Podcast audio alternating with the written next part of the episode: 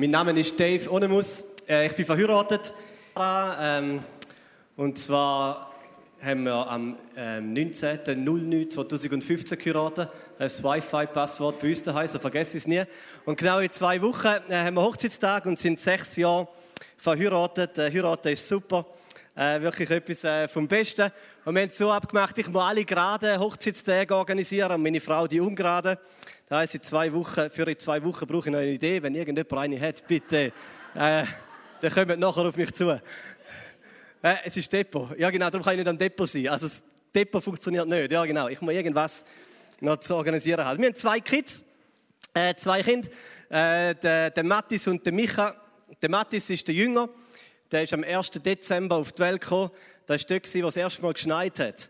Äh, letzten Winter. Also der erste Schnee äh, morgen aufgewacht, Sarah hat gesagt, oh, ich glaube, es geht los. Ich habe aus dem Fenster geschaut, hat geschneit, hat gewusst, es geht los. Äh, sagt man doch, wir haben es nicht geschafft im Spital. Das Kind ist äh, daheim auf dem Bett auf die Welt gekommen und das war verstörend. Aber es, ist, äh, es hat äh, Freude gemacht. Ähm, ich führe es nicht aus, aber es ist äh, doch auch noch ein spezielles Erlebnis. Ähm, der zweite Sohn heißt Micha und ich möchte noch eine kurze Geschichte erzählen über ihn und das hat etwas mit dem Thema zu tun heute Abend. Ähm, wir sind in keiner Serie momentan, darum habe ich gedacht, ich würde mal das Thema von der Gnade einfach wieder mal in den Abend reden und äh, zu dir reden, weil das ist das Thema, wo für mich eigentlich alles überspannt, wenn ich äh, an Glauben denke, wenn ich ans Christentum denke, wenn ich an mein Leben denke, das Thema von der Gnade. Also bei meinen Kids sind gesehen, der Ältere, der Micha, der wird im November 3. Ähm, der ist im, November vor drei Jahren auf die Welt gekommen, genau, und hat ziemlich einen turbulenten Start gehabt. Es hat nicht geschneit, ist, nicht so schnell gegangen wie bei Mattis. Ähm, er ist auf die Welt gekommen in Münsterlingen. Und die Geburt, gell, ist ja, ist ja nicht ganz einfach. Ich gedacht, ich also gedacht, eigentlich ist das wahrscheinlich noch recht easy, weil ähm, erstens muss ich nicht ganz viel tun. Ich muss einfach dort sein und moralische Unterstützung bieten. Und zweitens habe ich gedacht, sorry für den sehr platten männlichen Vergleich jetzt, zweitens habe ich gedacht, es ist ein bisschen wie Autofahren. Gell? Du gehst auf die Straße mit dem Auto und dann siehst du einfach hunderte von Leuten, die mit Autos rumfahren. Und ich habe mir das mal überlegt, bevor ich die Autoprüfung gemacht habe. Ich habe gedacht, wenn es all die geschafft haben, dann ist die Chance einfach mal keiben groß, dass ich das auch anbringe. Und dann bin ich einmal durch die Straße gelaufen, all die Leute mit dem Kind und dann denkt, so schwer kann es nicht sein.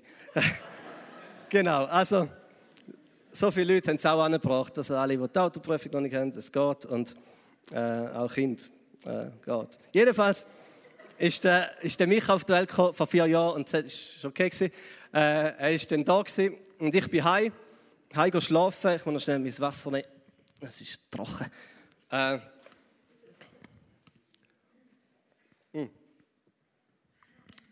Ich weiß nicht, vielleicht habe ich es sogar schon mal erzählt. Ich bin heim schlafen nach der Geburt. Es war dann irgendwie morgen am, am 10 Uhr. Ich bin beim Burger King vorbeigefahren.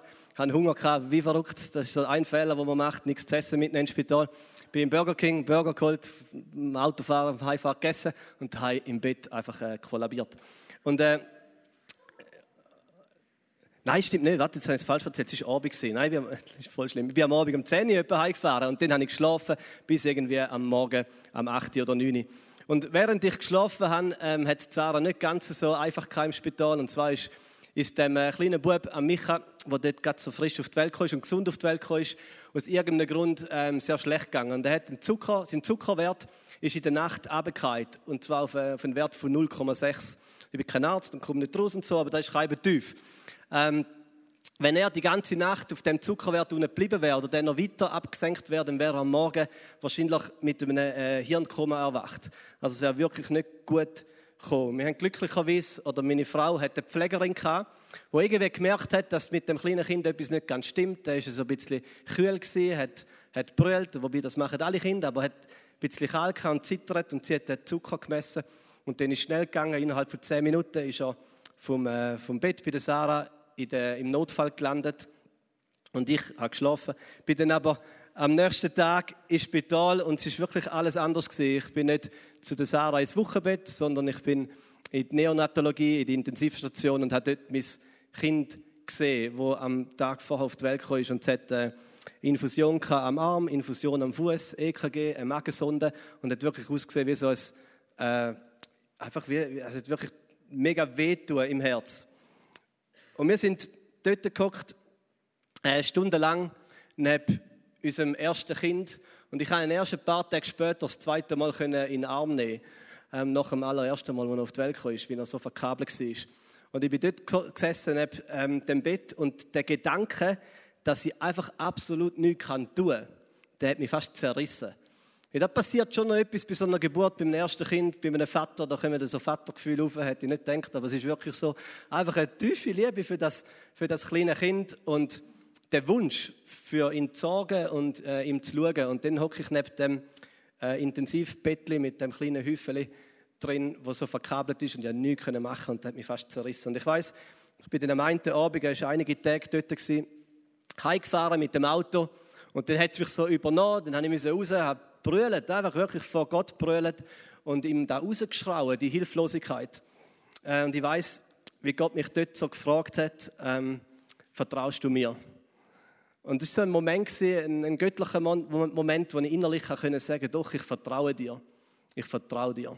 Ich vertraue dir mit allem, was passiert. Und da hat mir wieder etwas gelehrt von dem kleinen Wörtchen Gnade.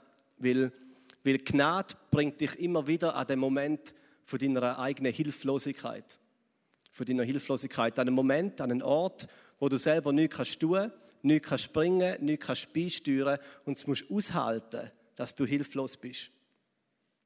Wir sind mega dankbar. Mit dem Micha ist dann alles gut gewesen. Also es ist ist ein Zeit gegangen. Sarah hat vor ihm heim müssen aus dem Spital. Wir haben uns das anders vorgestellt. Also meine Gedanken, geht man ins Spital, der Kind kommt, dann geht man zusammen heim und ist Familie. Oder wir sind zusammen heim, ohne Kind, sind Pizza essen mit äh, zwei Freunden und haben gedacht, da haben wir uns anders vorgestellt.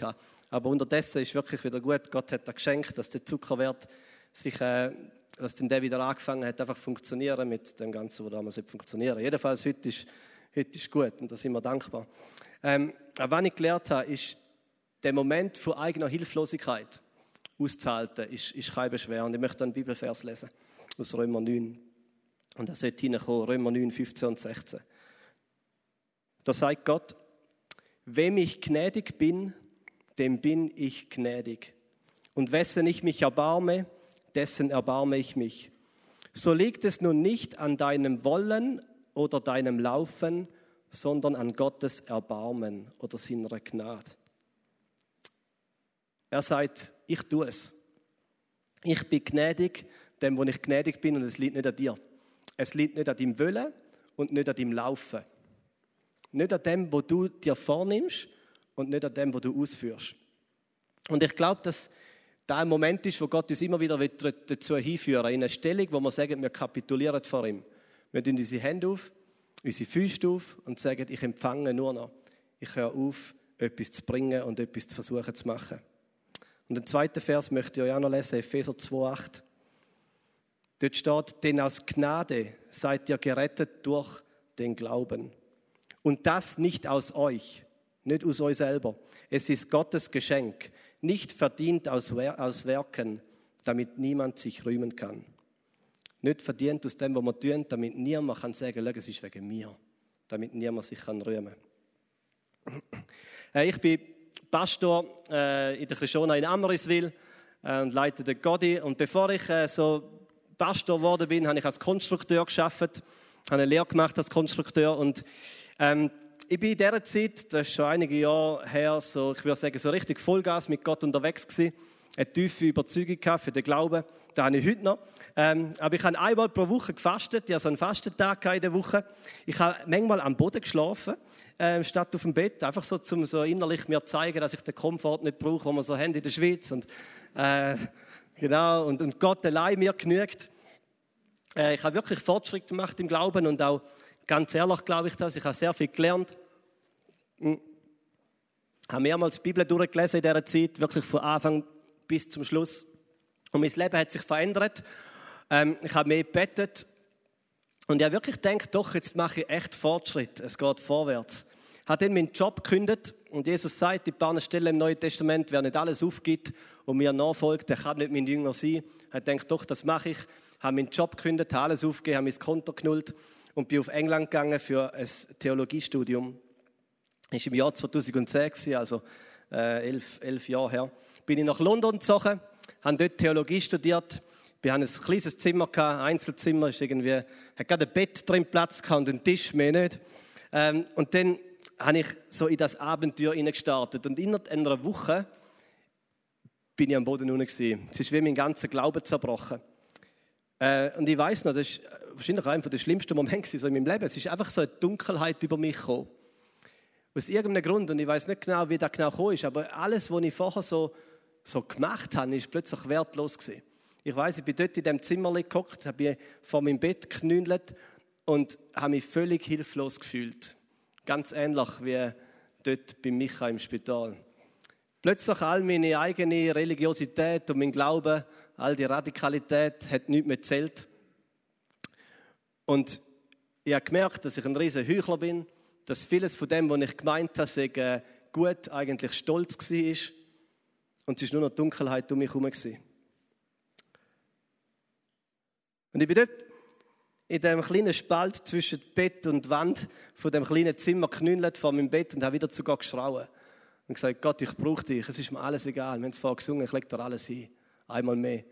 Es ist mir alles egal, was ich da habe, alles Gute, was ich gemacht habe. Ich lade alles los. Ich will nur dich. Und dort in dem Moment in England hat Gott das Wörtchen von der Gnade mit so einer Kraft in mein Leben hineingeredet, dass mich wirklich fast verstrichen hat. Es ist all die Dunkelheit ist weggegangen. Und er hat 2. Korinther 12, 9 direkt in mein Herz hineingesagt und hineingeredet. Und dort, sagt, dort steht, und dort sagt Jesus persönlich, er sagt, lass dir an meiner Gnade genügen. Denn meine Kraft ist in den Schwachen mächtig. Und ich habe die Stimme von Jesus gehört, die mich angeschaut hat, als ich dort vor dem Bett knündle und nichts mehr zu bringen habe. Und er hat gesagt, lass dir an meiner Gnade genügen. Das ist genug. Es ist genug.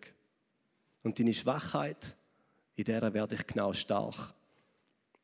Und der Vers hat mich nicht mehr, nicht mehr in Ruhe lassen. Seitdem er ist jetzt in meinen Ehering eingraviert.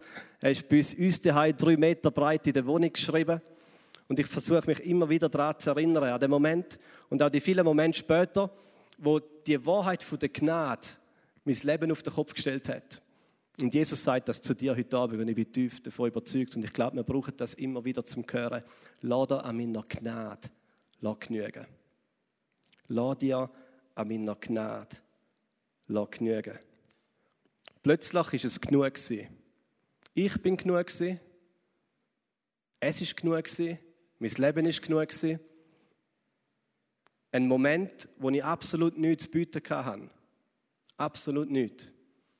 Und der Wörtchen ist genug über dem Leben steht.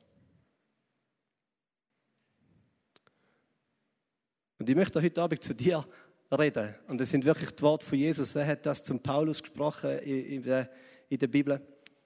Ähm, zu einem Paulus, der viel zu kämpfen hat. Und er sagt heute Abend zu dir, lass dir an meiner Gnade genügen.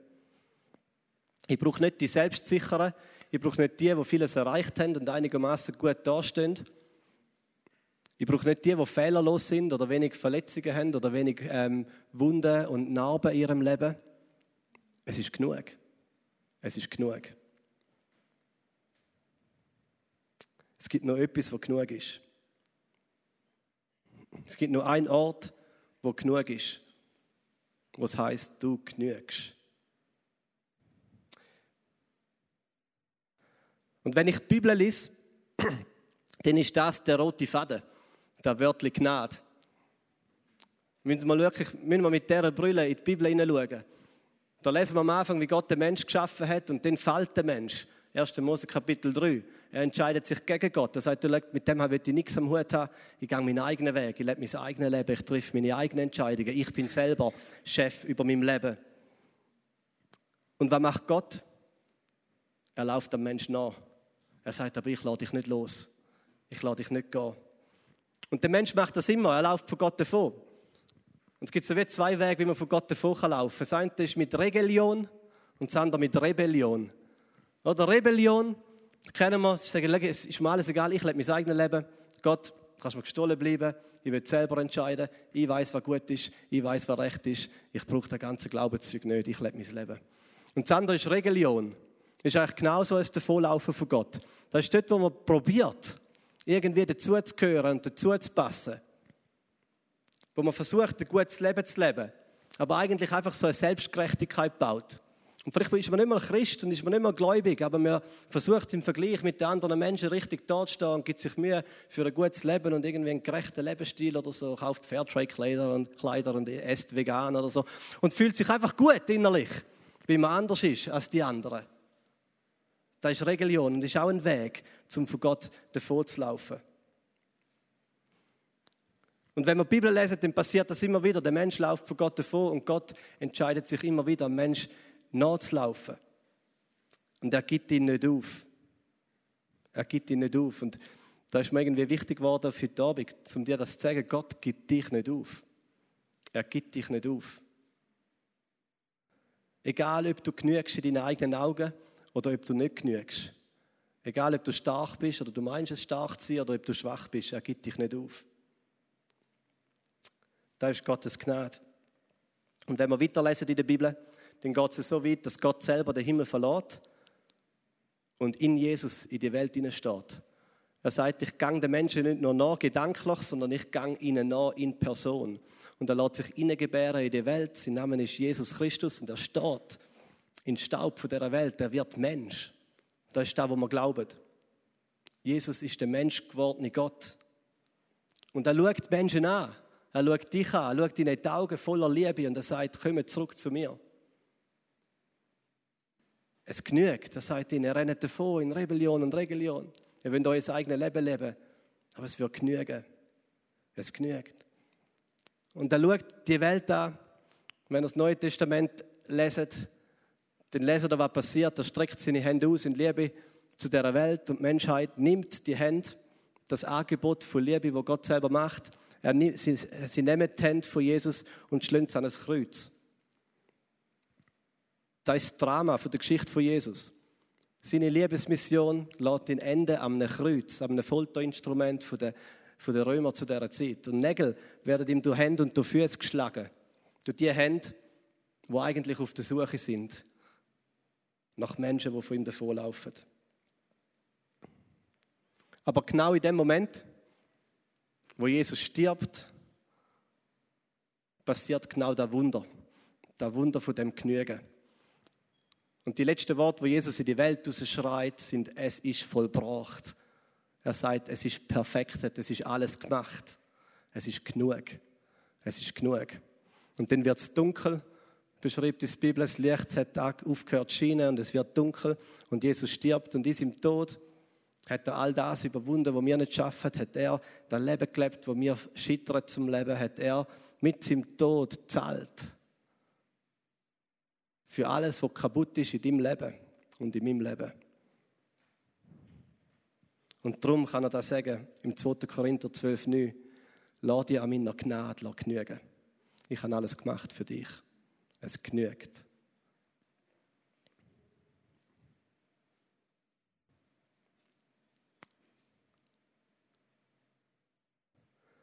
Das hat mein Leben verändert. Für mich ist der Glaube lange Zeit eine Anstrengung gewesen, ist mal auf, mal leben. Oder manchmal denkt man, oder, jetzt ist es ein bisschen besser, jetzt ist man ein bisschen besser unterwegs und dann kommt irgendetwas zurück, wo einem wieder der Boden unter den Füßen wegreißt. Aber es geht gar nicht um das, es geht um eine Abhängigkeit. Es geht um die Person, die mit leeren Händen kann dastehen und sagen, danke Jesus, es genügt. Das, was du gemacht hast, ist genug. Es ist genug.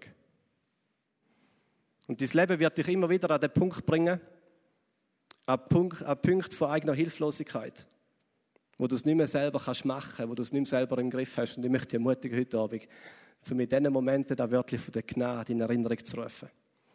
Und das aufbringen, zum Gott zu vertrauen. Dass er es gut meint.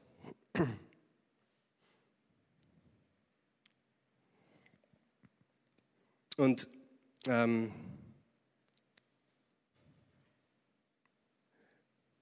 Und ich glaube, für heute Abend, ähm, dass Gnade muss erlebt werden. Und ich darf ja schon wieder führen von der Band.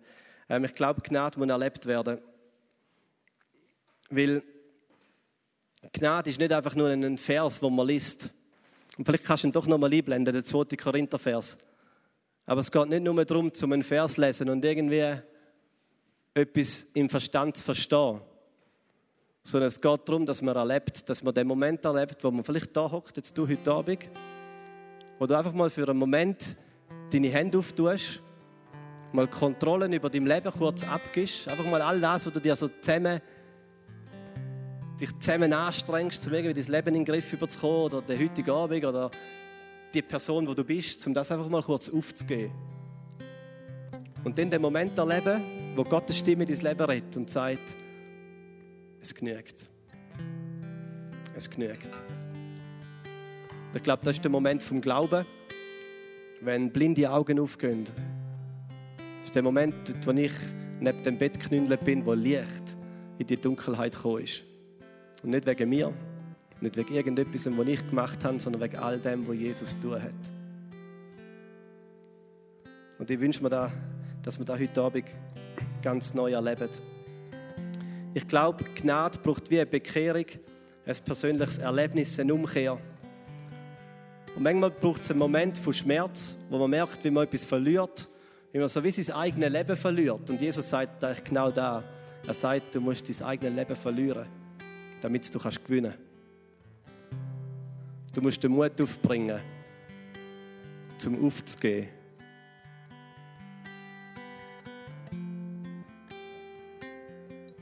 Damit das, die Gnade von Jesus kann strahlen in deinem Leben.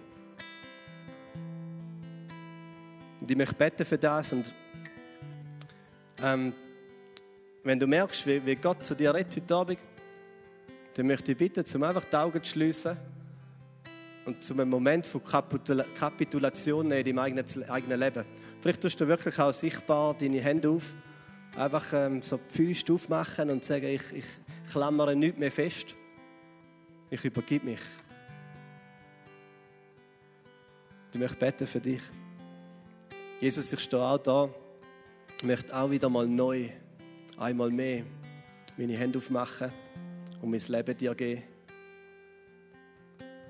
Manchmal ist es so eine Anstrengung, um irgendwie die Sachen auf die zu bringen. Und dann kommst du und sagst, lass dich an meiner Gnade genügen.